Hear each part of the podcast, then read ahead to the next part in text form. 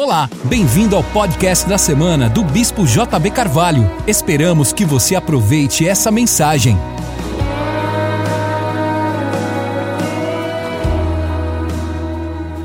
Salmo 139, verso número 13. Todos acharam? Pois criaste o meu interior, tu formaste o meu interior, tu me teceste no seio de minha mãe. É um trabalho artesanal. Graças te dou, visto que por modo assombrosamente maravilhoso me formaste. As tuas obras são admiráveis e a minha alma o sabe muito bem. Os meus ossos não te foram encobertos quando no oculto fui formado e entretecido como nas profundezas da terra. Os teus olhos me viram a substância ainda informe, e no teu livro foram escritos todos os meus dias, quando nenhum deles havia, escritos e determinados, quando nenhum deles havia ainda. Imagine todas aquelas tecnologias que nós temos hoje para guardar informações das pessoas. Nós vivemos numa época em que George Orwell, quando escreveu 1984, vivesse, quando ele escreveu em 1948 o livro 1984, daí as teorias de conspiração do Big Brother e etc. Na Oceania, uma ilha do Pacífico, onde se impediu a expressão, onde a opinião foi engessada por um Estado autoritário, que filmava as pessoas, que gravava as pessoas, daí a expressão Big Brother. Imagine que agora, com toda a tecnologia que nós temos, o que nós podemos pensar que Deus possui e tudo que Ele tem registrado acerca de todos nós, antes de nascermos, depois que morrer, morrermos. Cada uma das palavras que proferimos, segundo Jesus, está gravada, e eu pedirei conta no dia do juízo. Cada palavra. Há um registro completo de tudo que aconteceu, e quando chegarmos na eternidade, nós não podemos acessar. Vamos acessar aquele dia, 20 de maio, aquela reunião. Vamos ver como é que estava cada um de nós. A tecnologia de Deus é perfeita, a ciência de Deus é completa. Quanto mais a cidade, o cubo, o cubo que se move, se aproxima de nós, mais parecidos com ela nós nos tornamos aqui na terra. A oração de Jesus é: faça-se aqui na terra o que é feito no céu. O parâmetro é o céu. Paulo disse: olhai para o alto, onde Cristo habita. O ideal do céu é nos celestializar. O ideal de Deus é trazer seu mundo para o nosso mundo. Isso é uma mudança estratégica de teologia. Para você que quer morrer e ir para a glória. Como as águas cobrem o mar, assim eu encherei a terra do conhecimento da minha glória. Você não precisa morrer para ir para o céu. Imagine tantas informações catalogadas. Antes mesmo de você nascer, Deus já havia escrito um livro sobre a sua vida. E Daniel capítulo 7 vai falar sobre quando os livros se abriram. Assentou-se um, um, tribunal e se abriram os livros. Mas o futuro é uma possibilidade que depende de ações concordantes do céu e da terra. Nós precisamos dizer sim àquilo que está escrito sobre nós. Senão nós caímos num um universo pagão, fatalista, do tipo está feito e nós não podemos mudar, estamos amarrados ao roldão da história. Entenda que cada texto da Bíblia deve ser interpretado no seu devido contexto, porque texto sem contexto é pretexto, e nós devemos analisar Salmo 139 dentro do contexto geral de que Deus nos dá opções de cumprir a nossa história, o nosso destino, o script, o roteiro que Ele escreveu para nós, ou nós podemos viver nossas próprias histórias. E tem muitos assim o fazendo. Deus disse para Caim: Ei, teu desejo é contra ti, a ti cumpre dominá-lo. O pecado já a porta, se procederes bem, serás aceito. Deus diz: Ei, Caim, não mata teu, teu, teu irmão, Mas Deus tampouco impediu Caim de matar Abel, porque sem livre-arbítrio não existe amor. Deus não nos fez robôs controlados por controles remotos, nós não somos seres automatizados. O que a Bíblia diz é que a vontade de Deus para nós já está completa no céu. A vontade completa de Deus já está escrita num livro. Se nós vamos ler esse livro e nos adaptar, nos acercar, nos alinhar a isso, é uma outra história. Quando a Bíblia diz que nós somos abençoados com todas as bênçãos espirituais nos lugares celestiais, um dia eu tive um arrebatamento e vi isso. Nós estamos dizendo que o nosso trabalho é manifestar aquilo que já existe nos lugares celestiais acerca de nós. Ele já nos deu todas as promessas, o sim e o amém, e nós devemos dizer sim e amém aquilo que ele já disse sim e amém para nós. Nosso trabalho não é convencer Deus de nos dar alguma coisa, nosso trabalho é concordar com Deus. Ele já disse sim, ele já disse amém. Você não precisa ficar lutando por uma bênção que já foi conquistada na cruz. Quando você faz isso, você está orando de uma posição de incredulidade. Você deve se, simplesmente se alinhar com o céu. A grande palavra é alinhamento. Se atentamente ouvidos a, minhas vo a minha voz, obedeceres os meus mandamentos, é, seguirão atrás de você todas essas bênçãos. Bendito serás ao entrar, bendito ao sair, bendito o fruto do seu vento, o fruto da sua terra. Muitas vezes você vê a minha colheita, mas porque você não viu a minha semeadura.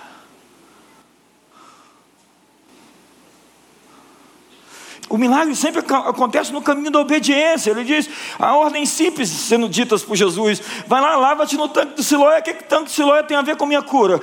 É, o profeta diz: ei, vai lá e te lava sete vezes no Rio Jordão. O que, que Rio Jordão tem a ver com a minha lepra?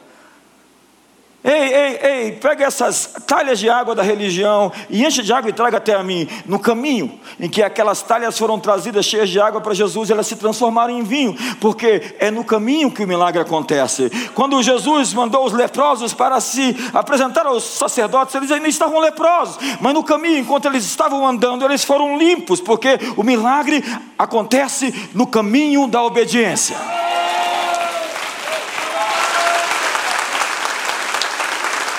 O que Deus escreveu nos livros do céu, Ele também escreveu no nosso coração. Nós devemos nos alinhar com aquilo que Deus já escreveu sobre nós. Nós devemos entrar em acordo, porque Deus quer soprar sobre os nossos sonhos, porque os sonhos dele estão dentro de nós. Ele opera em nós o querer e o realizar a sua boa vontade, as grandes coisas que estão forçando passagem dentro de nós para acontecer, que o nosso Pai plantou dentro de nós. São coisas extraordinárias, de certo, que nós não conseguimos fazer por nós mesmos, mas nós precisamos do céu em cooperação com a terra. Nosso chamado é para uma conspiração divina, onde nós vamos respirar juntos. Nós e Deus, nós e os anjos, nós e a igreja, nós e todos aqueles que pertencem e estão do nosso lado. E mais são aqueles que estão conosco do que aqueles que são contra nós e maior é aquele que está em nós do que aquele que está no mundo. Deus quer alimentar seus projetos, Ele quer pôr a mão dele sobre a sua mão. Deus quer colocar a mão dele sobre a sua mão. E Deus quer fazer com você aquilo que você está fazendo. Os planos que Ele tem para você, Ele escreveu num livro. Você não é um acidente. Você foi programado, planejado. Você foi escolhido para um propósito. Você pode até não ter sido planejado aqui na terra, você pode ter nascido sem a vontade dos seus pais, mas não existem filhos ilegítimos, existem pais ilegítimos, não existem filhos bastardos, existem pais bastardos.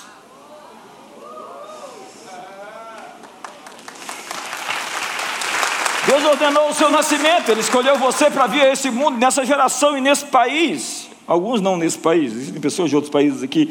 Antes de você nascer, já existia um livro escrito sobre você no céu. Na verdade, o que o apóstolo Paulo fala é que você é um livro. Ele diz: você é uma carta escrita por Deus. Entenda que quando você descobre que você é um texto químico, o seu código genético é feito de letras, você sabe disso?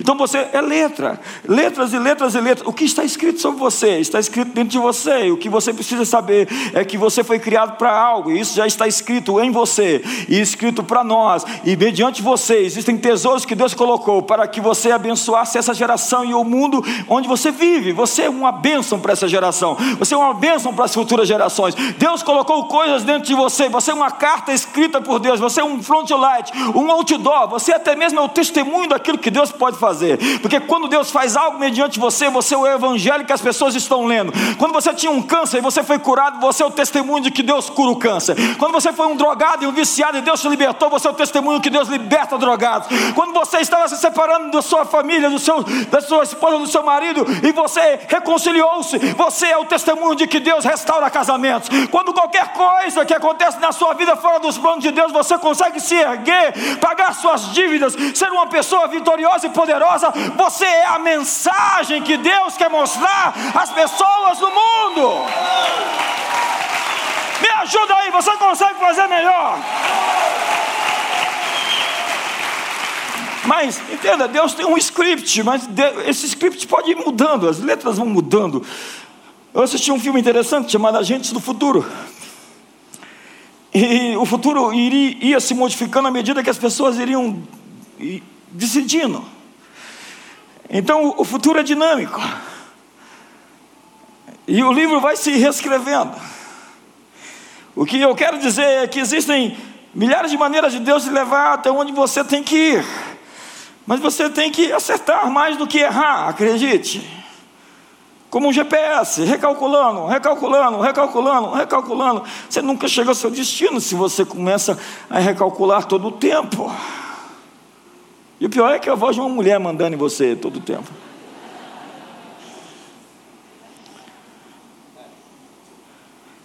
Mas se você errou, não significa que você não pode completar o seu destino.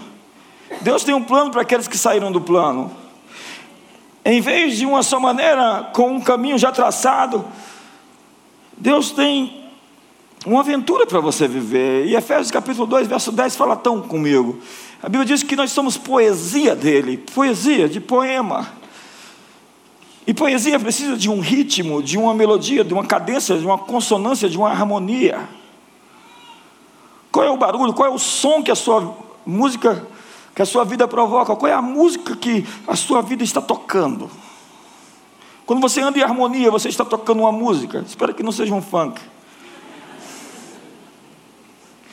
Somos feitura dele, criados em Cristo Jesus para as boas obras que ele de antemão, de antemão preparou para que andássemos nelas. Antes de vir esse mundo, antes do Pai mandar você a mundo, ele mandou o seu enxoval Você tem tudo o que precisa para aquilo que você foi chamado a fazer. Isto é a visão de um pai que cuida dos filhos. Deus não simplesmente nos criou e nos abandonou, como diria Epícoro sobre os deuses gregos que se eles existiam eles não se importavam. Daí vem Lucrécio com a história do deísmo, que Deus ele existe, mas está distante não se importa. Ei, Deus tanto se importa que deu o seu único filho para que todo aquele que nele crê não pereça, mas tenha a vida eterna. Essa é a essência do evangelho. Deus se importa. Ei, olha para o seu irmão e diga: Deus se importa. O Criador do universo se importa.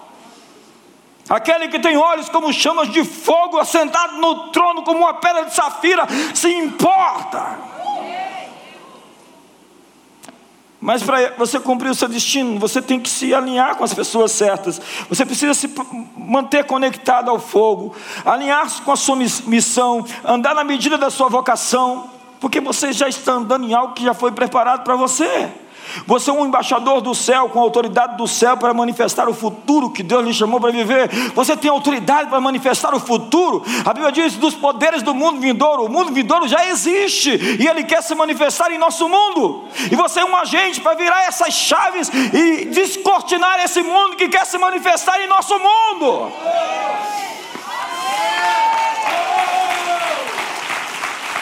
Será que tem alguém que pegou essa palavra hoje? Alguns têm chaves para virar aqui e trazer o céu para a terra. Nós somos parte de uma conspiração de trazer o céu para a terra. Portanto, mantenha os seus olhos no, no, futuro e seja obediente a pequenas coisas. Diga para o seu irmão: seja obediente a pequenas coisas. Você é uma carta viva. Pregar o Evangelho é ser uma testemunha. Testemunhas falam daquilo que viram e ouviram. Pregar o Evangelho não é encher as pessoas de teologia, mas dar testemunho do que Deus tem feito por mim e através de mim. Porque as pessoas não sabem realmente quem Deus é, até que elas vejam Ele revelado na vida dos cristãos.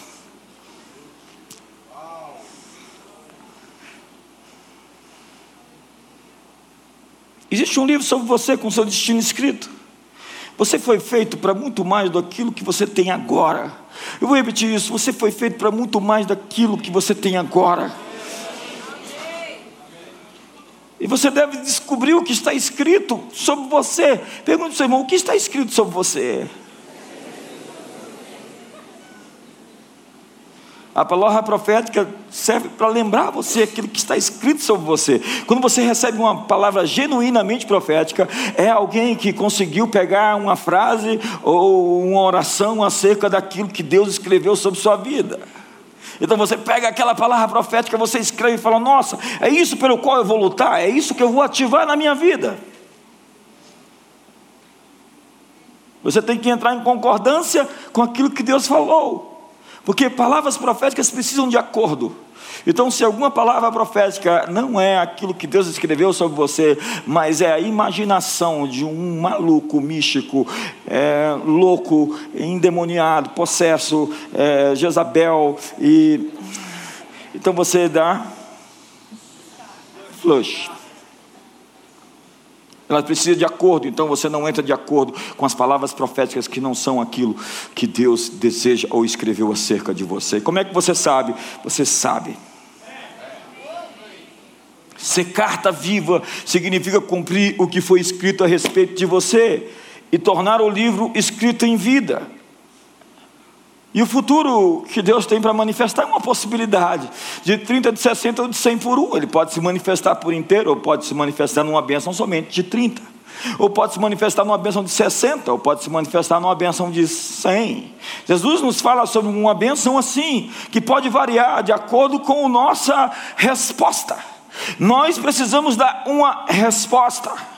Não existe uma passividade nisso, nós somos colaboradores de Deus, estamos construindo algo juntos. Deus podia ter feito sozinho, podia, mas Ele não queria simplesmente pessoas preguiçosas, Ele queria alguém que pudesse trabalhar com Ele na missão que Ele tem para o universo e nos chamou para fazer parte dessa grande obra que é trazer os céus para a terra. Você não pode amar se você não pode decidir. O amor permite decidir. As pessoas podem fazer escolhas. Essa grande coragem de Deus de fazer filhos, de gerar filhos que podem decidir. Você tem filhos e seus filhos vão fazer escolhas. A grande coisa da liderança é liderar pessoas livres. Porque não é amor se você não pode decidir. Deus poderia controlar todas essas coisas, mas o custo seria o seu livre-arbítrio. Deus não vai controlar tudo, mas Ele vai consertando para que cada coisa coopere para o bem daqueles que o amam. Então Ele conserta as coisas à medida que você estraga. Olha para o seu irmão assim e fala: para de estragar as coisas. Se quiserdes e me ouvirdes, comereis o melhor dessa terra. Tem marido que não tem coragem de falar isso para a esposa.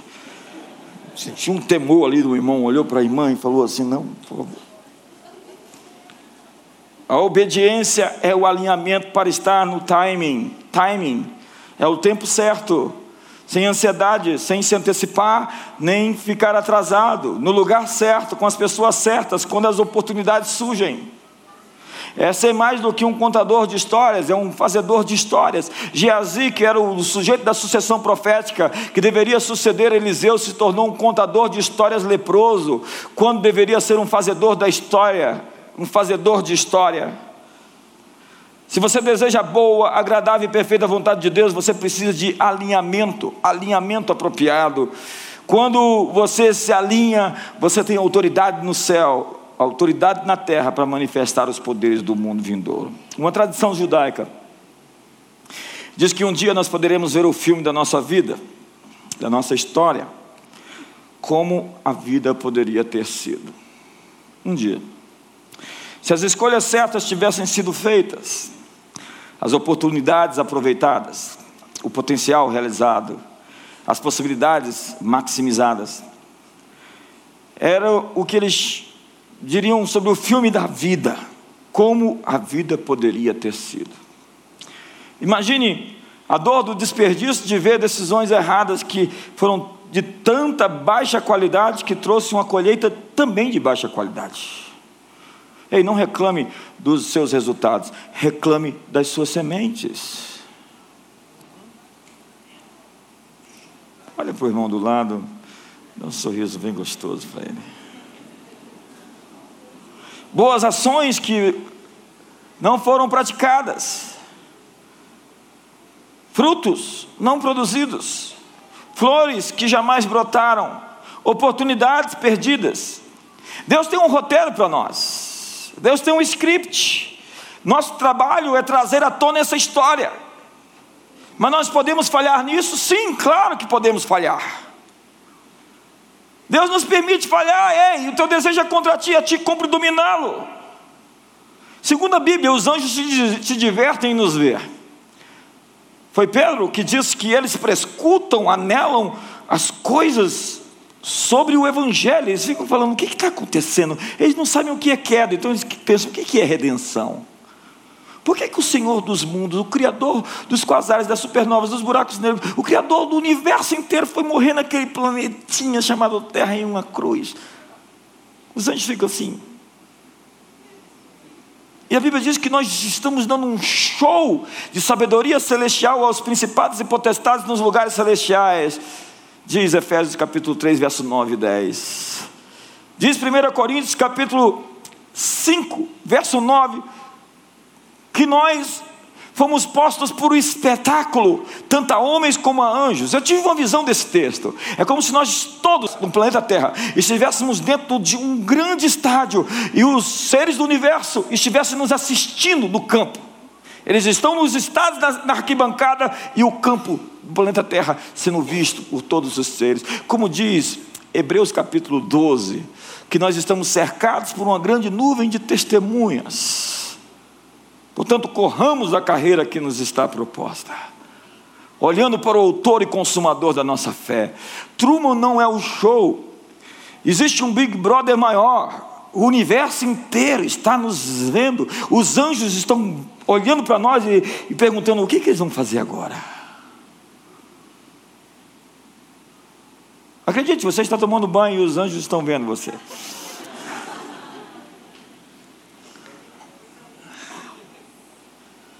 E nós estamos chegando ao clímax, ao ponto mais alto da história humana. O filme da sua vida está rodando, e rodando em tempo real, agora está acontecendo, o filme está acontecendo agora. O palco que nós fomos chamados a atuar é o planeta Terra. O elenco são as pessoas que entram e saem da nossa vida. A propósito, você tem que demitir alguns atores da sua história. Demitido. Demitido. Demitido. Contratado, contratado, contratado. Você é o protagonista. O roteiro, você pode escolher o seu ou aquilo que está escrito no céu. O gênero do filme pode ser um suspense. Aquele tipo perdeu o fôlego. O tipo de filme também pode ser um iraniano, daqueles de três horas e meia, preto e branco, dublado em sueco. Será que o gênero dos filmes da sua história é uma aventura? Na vida não existe investimento de alto rendimento sem altos riscos. Tudo que vale a pena na vida custa caro. O preço de uma coisa é o quanto de vida se dá em troca. Quem sabe você não está arriscando bastante. O objetivo da vida não é ter calma. Se o seu principal objetivo for conforto e comodidade, então você vai morrer de tédio. Quantos aqui acreditam em vida antes da morte?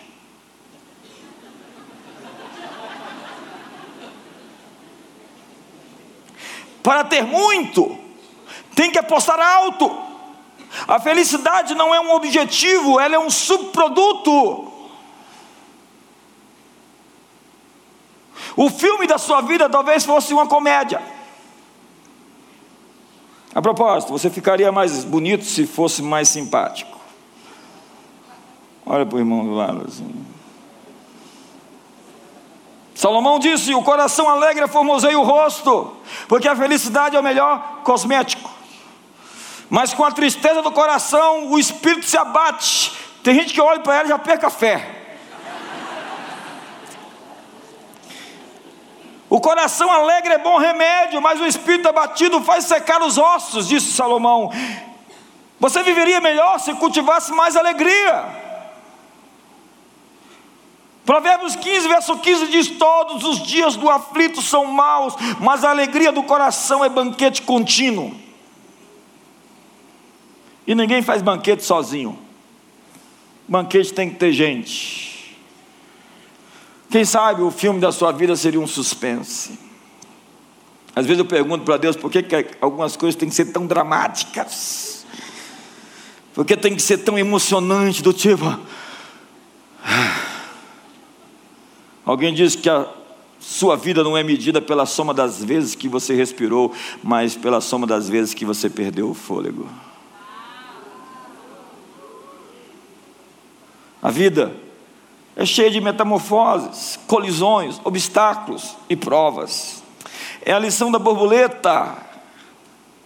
É preciso ter tanta vontade de voar para desistir de ser lagarta. Sua vida definitivamente não será um filme de terror, a não ser que você escolha fazê-la assim. Eu te convido a parar de viver seus pesadelos para encontrar os sonhos de Deus escritos no livro. Porque o que Deus escreveu sobre nós, o nosso filme, é um romance, é uma história de amor entre Deus e os seus filhos entre Cristo e a sua noiva. Mas nesse filme, não pode haver maquiagem. Tem que ser na cara limpa. Não tem jogo de imagem, pirotecnias, efeitos especiais. O que você está vivendo agora não é uma simulação. A vida está acontecendo em tempo real. Não estamos aqui fazendo turismo ou a passeio.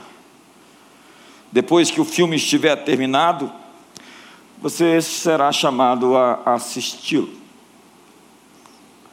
As ações que praticamos, o rumo que damos à nossa vida, a felicidade ou a infelicidade que nós produzimos, nossas virtudes ou falhas, cada ato praticado, grande ou pequeno, boas ações e más ações, as cenas realizadas à luz do dia ou na escuridão serão mostradas. Como disse o apóstolo Paulo, que segundo o meu evangelho, Deus naquele dia vai julgar o segredo dos corações dos homens. Porque tudo aquilo que está oculto será revelado. Nesse filme não há cortes a não ser aqueles que têm uma marca do sangue do Calvário em todos aqueles pecados que foram devidamente levados até a cruz. Você pode viver uma versão de longa-metragem ou de um curta-metragem. Não existem dublês. Se algumas cenas não saíram bem, você vai ter que repeti-las. Algumas vezes você vai precisar demitir alguns atores do elenco do filme da sua vida. Nós estamos rodando o filme. E essa é a sua maior obra de arte. Sua recompensa é no que você se transforma no fim da vida. Seu legado são pessoas e não coisas. Sua próxima cena está sendo filmada. Seu roteiro você vai escolher. Portanto, senhoras e senhores, luz, câmera, ação.